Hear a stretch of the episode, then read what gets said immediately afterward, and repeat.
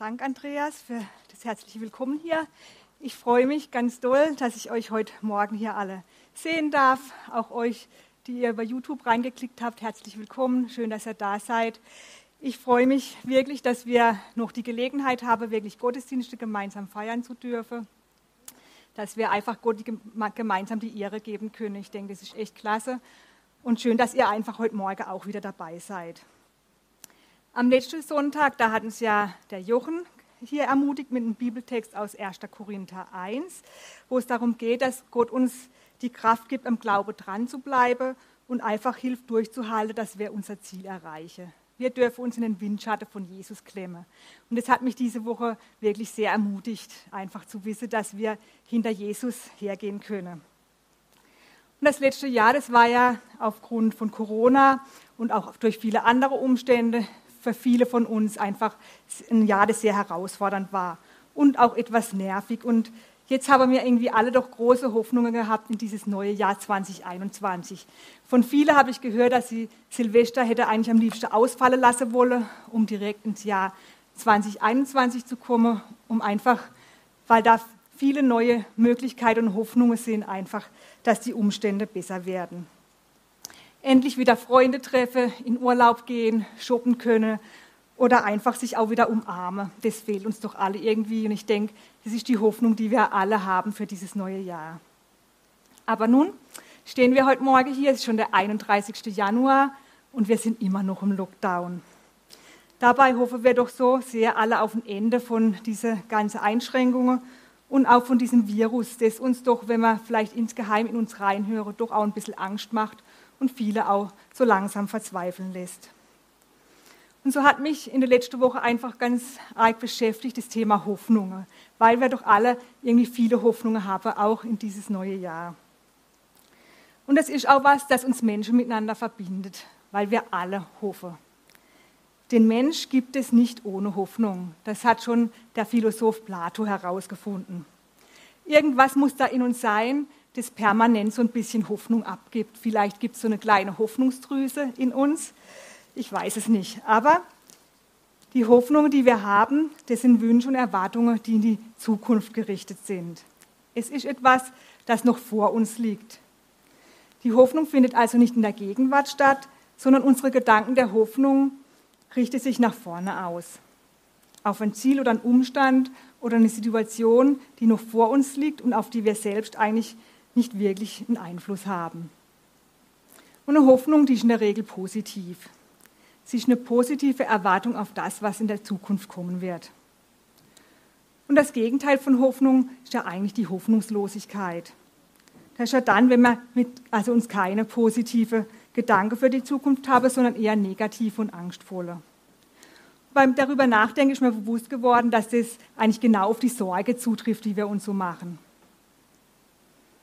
Wenn wir uns Sorge machen, dann schauen wir nämlich angstvoll und negativ in die Zukunft. Wir malen uns das, was kommen wird, irgendwie grau aus. Und da habe ich neulich einen Spruch gehört zum Sorgen machen. Würden sie etwas kosten, dann würden wir uns vielleicht weniger davon machen. Den Gedanke fand ich irgendwie ganz witzig.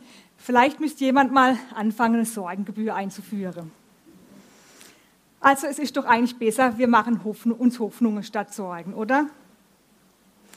Aber ich weiß, dass das auch nicht alle, alles nicht immer so einfach ist. Gerade im vergangenen Jahr ist so vieles passiert, wo wir gemerkt haben, dass wir unser Leben und unsere Umstände nur ganz bedingt in unserer Hand halten. So vieles kann geschehen, was wir selber nicht steuern können oder verändern können. Wir sind diesem Leben ein Stück weit ausgeliefert und das spüren wir zurzeit auch ganz besonders. Das war ja eigentlich schon immer so, aber ich denke, durch diese pandemische Zeit, in der wir gerade sind, ist uns das viel mehr bewusst geworden. Und so tun wir zwei Dinge und die häufig parallel. Auf der einen Seite sorgen wir uns, aber auf der anderen Seite haben wir auch Hoffnung. Aber auf was hoffen wir denn eigentlich? Wohin schicken wir unsere Hoffnung? Einfach irgendwo in der Himmel, in den leeren Raum oder ins Universum? Dazu möchte ich mit euch heute Morgen mal einen Abschnitt aus Römer 5 anschaue. Denn in diesem Bibeltext, da geht es um die Hoffnung. Ich lese mit euch heute Römer 5, die Verse 1 bis 5 und wer seine Bibel dabei hat, kann auch gern aufschlagen und mitlesen. Nachdem wir nun aufgrund des Glaubens für gerecht erklärt worden sind, haben wir Frieden mit Gott durch Jesus Christus, unseren Herrn.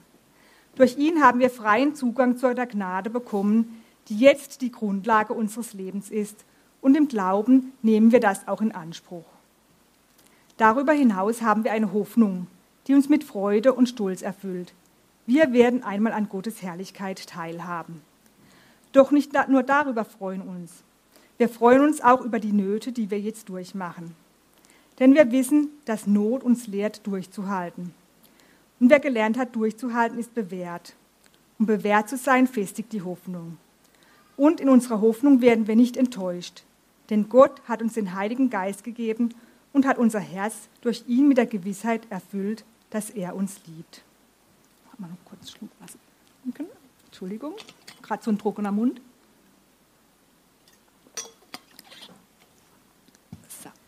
Jetzt geht's weiter. Dieser Text, der wurde von Paulus geschrieben. Und Paulus ist ein leidenschaftlicher Hoffender.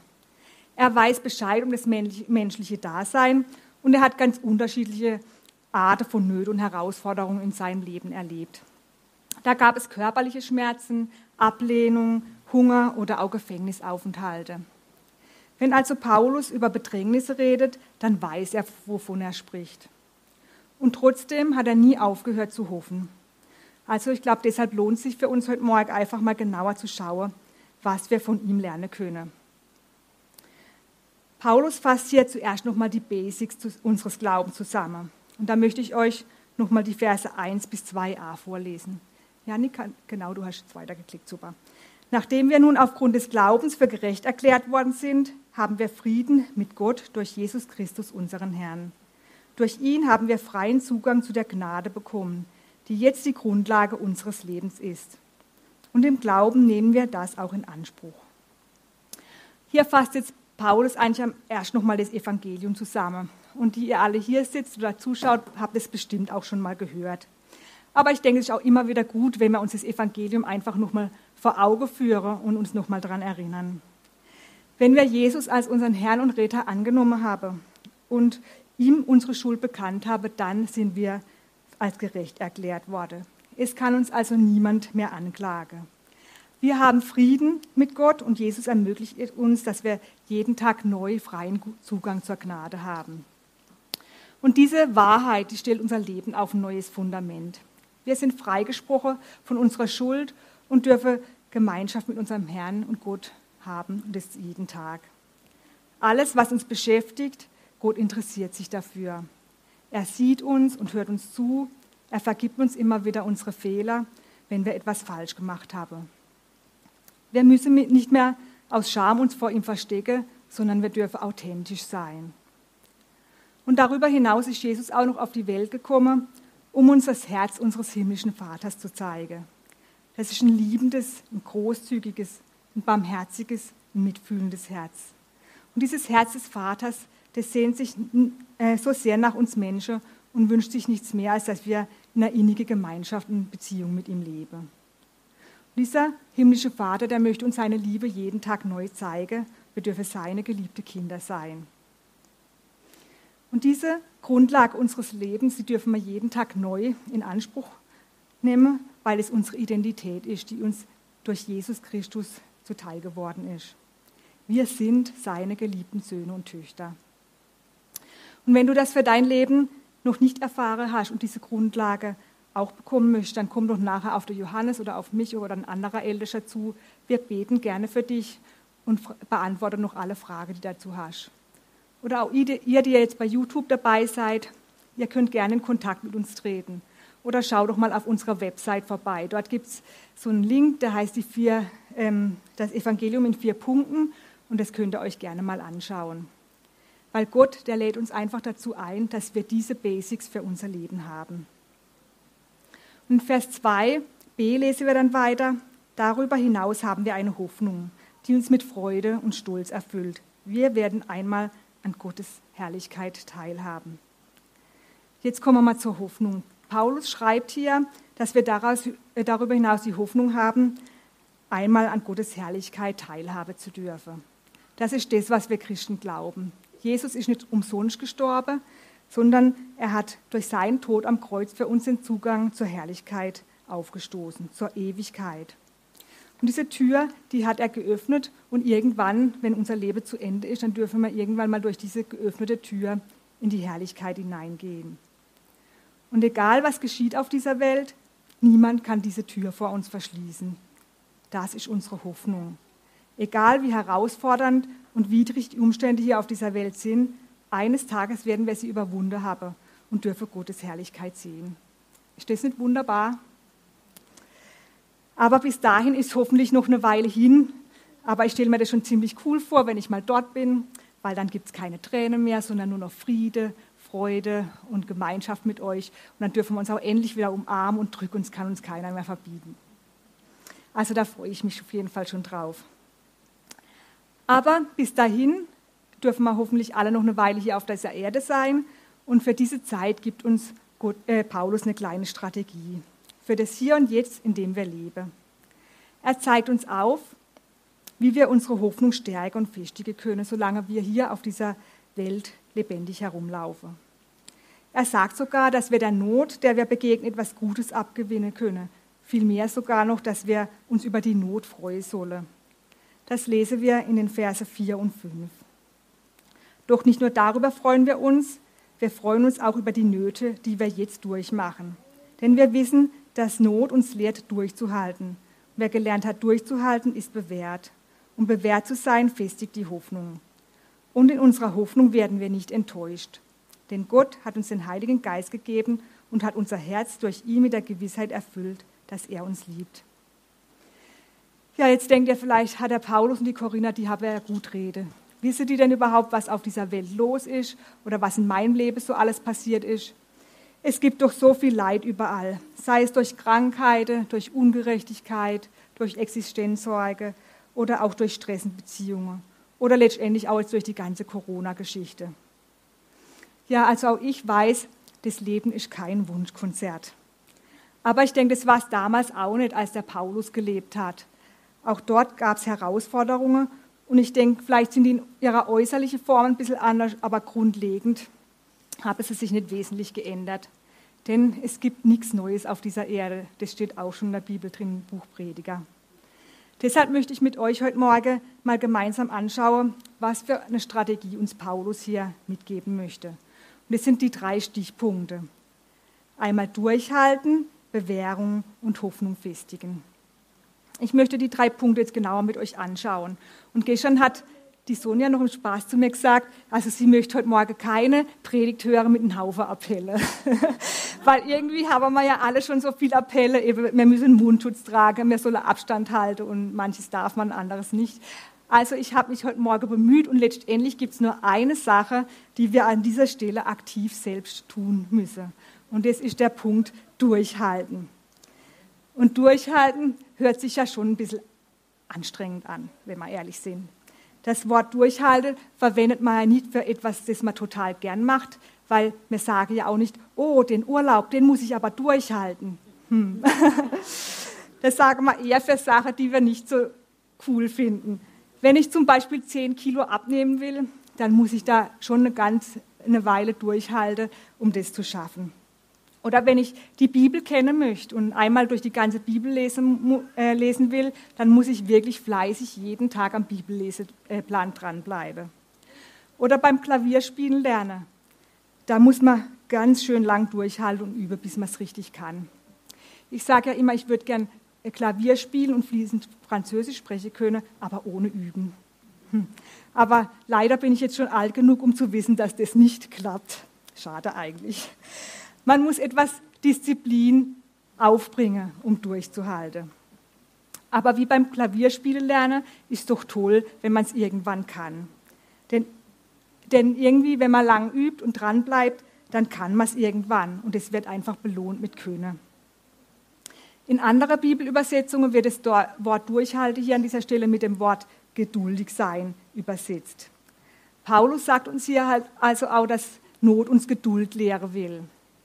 Aber Geduld ist für mich auch so ein zwiespältiges Wort. Auf der einen Seite ist es schön, geduldig zu sein und zu erleben, wenn andere geduldig mit mir sind. Aber auf der anderen Seite löst es in mir auch so leichte Aggressionen aus. Ich finde es nämlich blöd, geduldig zu sein zu müssen, auf etwas zu warten, meine Pläne und Vorstellungen zurückzunehmen, das fordert mich immer wieder ganz schön heraus. Ich muss demütig sein und erkenne, dass ich es jetzt gerade nicht beschleunigen kann. Und sei es nur das Warten an der Kasse oder am Stau, aber wie viel schlimmer in Situationen, die mein Herz brechen. Wenn man in Not ist, das können herausfordernde Lebenskrise sein oder andere schwierige Situationen, dann ist es sehr schwer, zuversichtlich und hoffnungsvoll weiterzumachen und durchzuhalten. Wenn die Sorgen existenziell sind und einem wirklich bedrohe, dann ist es kein einfacher Weg. Aber anscheinend ist es wichtig, dass wir auch in dieser Zeit lernen, durchzuhalten und geduldig zu werden. Und wenn ich den Paulus so lese, dann glaube ich auch nicht, dass wir so passiv alles erdulden müssen, sondern wir dürfen durchaus aktiv sein in dieser Phase. Wir haben das Vorrecht, in unserem Aushalte zu Gott zu kommen, bei ihm zu klagen und Fürbitte zu tun, weil er hört uns jederzeit zu. Und er gibt uns die Kraft zum Durchhalten. Das haben wir von Jochen letzte Woche gehört.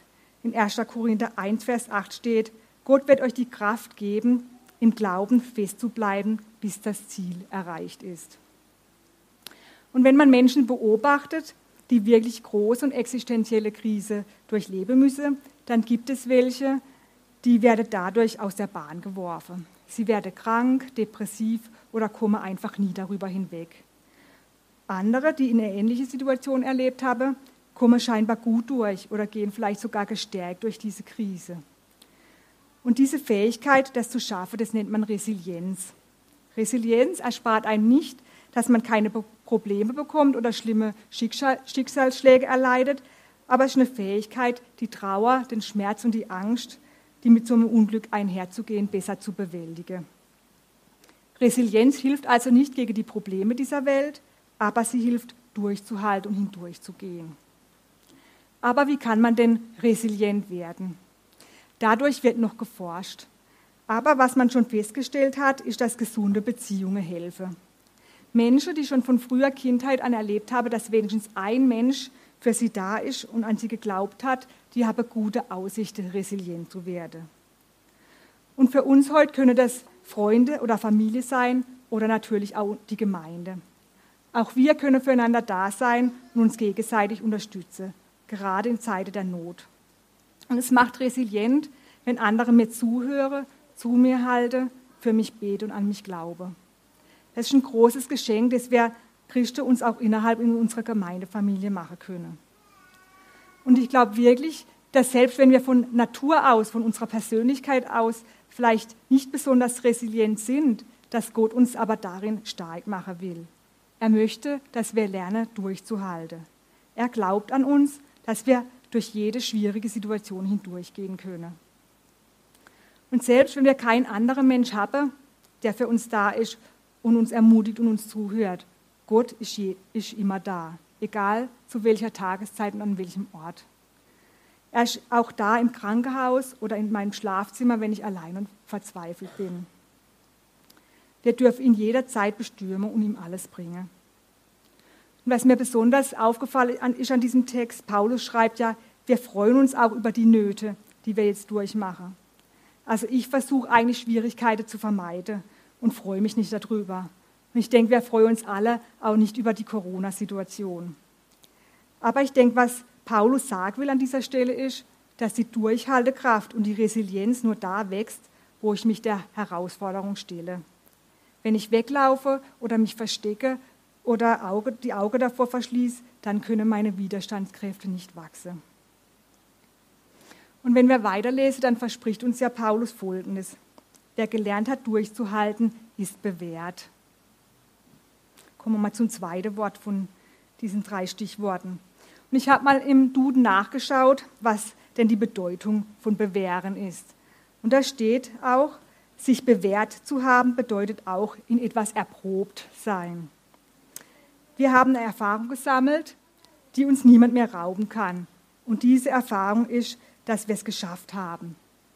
wenn wir und ich finde, es ist ein tolles Gefühl, wenn man mal was Schweres überstanden hat oder wirklich was geschafft hat, was uns herausgefordert hat, dann ist das doch ein gutes Gefühl. Und manchmal nehmen wir uns ja vielleicht auch was Schweres vor, wie vielleicht das Fasten zum Beispiel.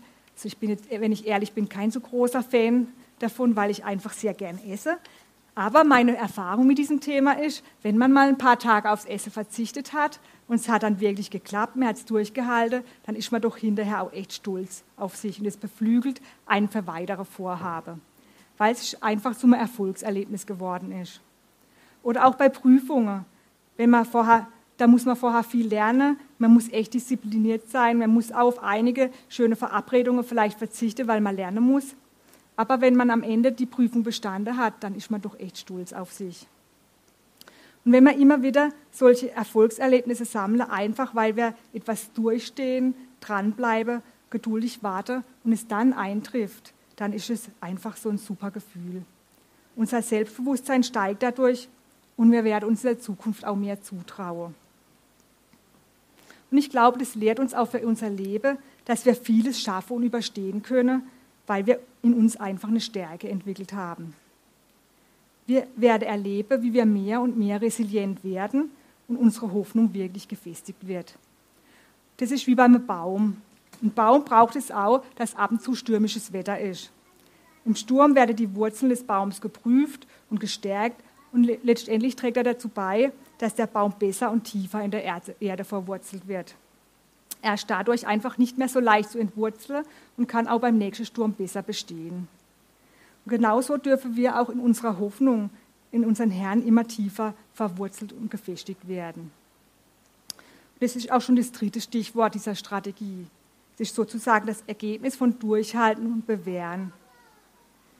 Es ist ja so, dass wir unsere Hoffnung nicht einfach irgendwo ins Universum schicken. Wir haben als Adressat von unserer Hoffnung Jesus Christus. Und was mich begeistert ist, dass unsere Hoffnung lebt. Jesus hat den Tod und alle irdischen Umstände überwunden und er lässt uns daran Anteil haben. Und unser Gott wird uns nicht enttäuschen. Das lesen wir in Römer 5, Vers 5. Und das ist eine wunderbare Verheißung, finde ich. Dort steht, und in unserer Hoffnung werden wir nicht enttäuscht. Denn Gott hat uns den Heiligen Geist gegeben und hat unser Herz durch ihn mit der Gewissheit erfüllt, dass er uns liebt. Und dieser Vers bedeutet für mich, dass wir keine naive Hoffnung haben, die einfach die Welt rosa-rot malt und denkt, da wird nie was Schlimmes passieren. Nein, unsere Hoffnung, die ist durchaus realistisch und sie weiß, dass Krise kommen werden. Aber wir dürfen Hoffnung haben in dem Bewusstsein, dass egal was kommt, Gott mit uns geht. Der Heilige Geist lebt in uns und gießt jeden Tag neu seine Kraft und seine Liebe in uns aus. Jesus lebt und wir können seine Stimme hören. Er will uns ermutigen und wir dürfen ihm wirklich vertrauen. Aber dieses Vertrauen müssen oder dürfen wir auf unserem Lebensweg mit Jesus mehr und mehr lernen. Unser Vertrauen beginnt klein und wächst im Laufe der Zeit, die wir mit Jesus gehen. ich habe selbst schon so eine existenzielle Krise erlebt, wo es so ein Vorher und ein Nachher gibt. Ein Vorher, wo noch alles gut war und ein Nachher, wo das ganze Leben von einem Moment auf den anderen komplett anders war und alle meine Wünsche und Pläne durcheinandergewirbelt wurde. In dieser Zeit ist mein Glaube und mein Vertrauen an Gott wirklich herausgefordert worden. Und heute im Rückblick kann ich sagen, dass dadurch meine Hoffnung in Jesus gefestigt wurde. Aber dieser Weg war nicht immer einfach. Und da gab es sehr viele, sehr harte Phasen, wo das Hoffen und Vertrauen wirklich schwer gefallen ist. Und manchmal habe ich auch heute noch Angst, dass nochmal so etwas Brutales passieren könnte. Denn wenn man die Welt anschaue, die kann schon sehr böse und brutal sein. Aber da ich schon einmal in meinem Leben die Erfahrung gesammelt habe, dass Gott treu ist und zu mir steht und mir hilft, ist mein Glaube wirklich ein Stück weit erprobt worden. Und deshalb möchte ich nicht mit Angst in die Zukunft schauen, sondern mit Hoffnung. Ich entscheide mich heute für die Hoffnung. Es lohnt sich, auf Jesus zu vertrauen und dran zu bleiben und durchzuhalten. Wenn uns das gelingt, dann werden wir wirklich persönlich erleben, dass unsere Hoffnung in Gott uns nicht enttäuscht. Denn Gott ist treu und er steht zu unserer Verheißung, zu seinen Verheißungen. Daran glaube ich und darauf will Paulus auch mit seinem Bibeltext hinaus. Deshalb kann er sagen, dass, wenn wir uns über eine Not, dass wir uns über eine Not freuen sollen, weil er nicht an die notvolle Situation denkt, sondern das Ergebnis, das am Ende herauskommt. Ich habe euch jetzt so ein kleines Foto mitgebracht von meiner Orchidee. Ich, die hat nämlich neuen Trieb bekommen. Und wer mich kennt, der weiß, dass ich manchmal ein bisschen übereifrig bin. Und ich wollte zu früh diesen Trieb in diesen, diese Halterung an dem Stab da reinmachen. Eigentlich war der Trieb noch ein kleines bisschen zu kurz, aber ich habe halt gedacht, es geht. Und dabei ist mir der Trieb abgebrochen. Und ich war echt traurig, weil hm, ist ja schon toll, wenn so eine Orchidee überhaupt mal einen neuen Trieb bekommt, dann bekommt sie einen und dann breche ich ihn ab. Naja, aber jetzt habe ich letzte Woche da drauf geguckt und habe auf einmal entdeckt, dass nebendran einfach ein neuer Trieb rauswächst. Und da habe ich gedacht, das ist für mich so ein Bild von Hoffnung. Die Natur, die lässt sich nämlich nicht durch etwas entmutigen, wenn da was abgebrochen ist, sondern treibt einfach nebendran nochmal neu aus. Das ist für mich eine Erinnerung, dass auch wir es uns zur Natur machen dürfen, uns von Rückschlägen oder Herausforderungen nicht unterkriegen zu lassen. Wir dürfen auch da Hoffnungen haben, wo in unserem Leben gerade Dinge abgebrochen sind. Es gibt immer wieder ein neuer Tag, eine neue Möglichkeit, eine neue Chance, eine neue Tür, die sich öffnet. Hoffnung ist der positive Ausblick in die Zukunft, die an das Gute glaubt. Ich möchte euch heute Morgen noch ein Zitat mitbringen von Hans-Joachim Eckstein. Und das heißt, die vage Hoffnung stirbt zuerst, aber die begründete Hoffnung lebt als erste. Die vage Hoffnung stirbt zuerst, aber die begründete Hoffnung lebt als erste. Die vage Hoffnung, das ist die, die nicht weiß, an wen sie gerichtet ist. Aber wir dürfen wissen, an wen wir unsere Hoffnung adressieren.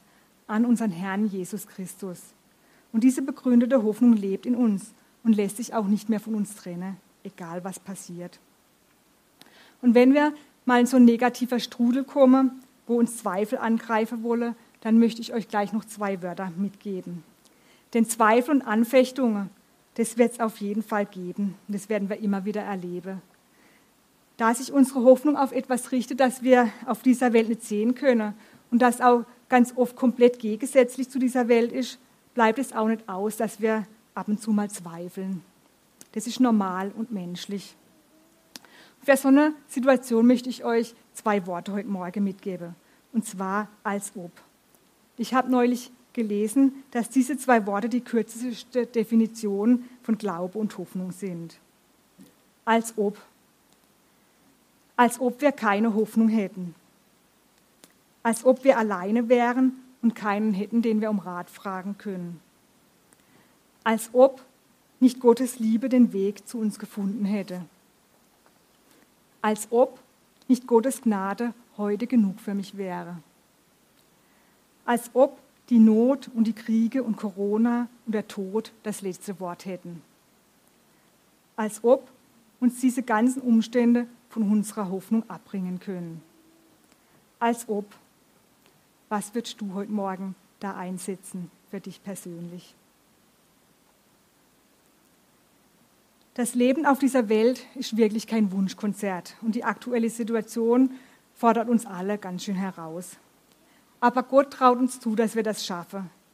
Er schickt uns ins Trainingslager, dass wir resilienter werden, als wir es zuvor waren. Er möchte unsere Hoffnung noch tiefer, größer, breiter und weiter machen. Und diese Hoffnung, diese, die dürfen wir auch als Boden in diese Welt hinaustragen. Denn ich glaube, diese Welt kann Hoffnung wirklich gebrauchen. Mein Gebet ist heute Morgen, dass wir mit dieser Hoffnungsstrategie alle durch die Krise unseres Lebens so vielfältig es auch sein werden, hoffnungsvoll und vertrauensvoll hindurchgehen können. Und dass wir uns eines Tages dem anschließen können, was Paulus in dem Bibeltext sagt, nämlich, dass uns unsere Hoffnung nicht enttäuscht hat. Ich möchte noch beten. Herr, ich danke dir, dass du lebst. Danke, dass du unsere Hoffnung lebendig bist und dass du uns hilfst, durchzuhalten uns zu bewähren und dran zu bleiben an dir. Danke, dass wir das nicht allein schaffen müssen, sondern dass du jeden Tag neu an unserer Seite bist. Dass du derjenige bist, der der Grund und das äh, Ziel unserer Hoffnung ist. Danke, Herr, dass du diese Welt überwunden hast und dass wir irgendwann Anteil an deiner Herrlichkeit haben dürfen. Danke aber auch, dass du uns jetzt jeden Tag neu wirklich hilfst, durchzugehen durch dieses Leben mit all seinen Herausforderungen. So bete ich wirklich, dass wir das erleben dürfen, ganz praktisch jeder Einzelne da, wo er gerade steht. Gerade da, wo er Hoffnung braucht, wo er Zuversicht braucht und wirklich dein Eingreifen erleben möchte, Herr. Danke, dass du unsere Gebete hörst, dass du lebendig bist und auch immer wieder auf unsere Gebete reagierst, Herr. Hab Dank. Und so danke ich dir einfach, dass wir wissen dürfen, dass du bei uns bist und uns segnen willst. Und Herr, dass du einfach die Welt in deiner Hand hältst. Amen.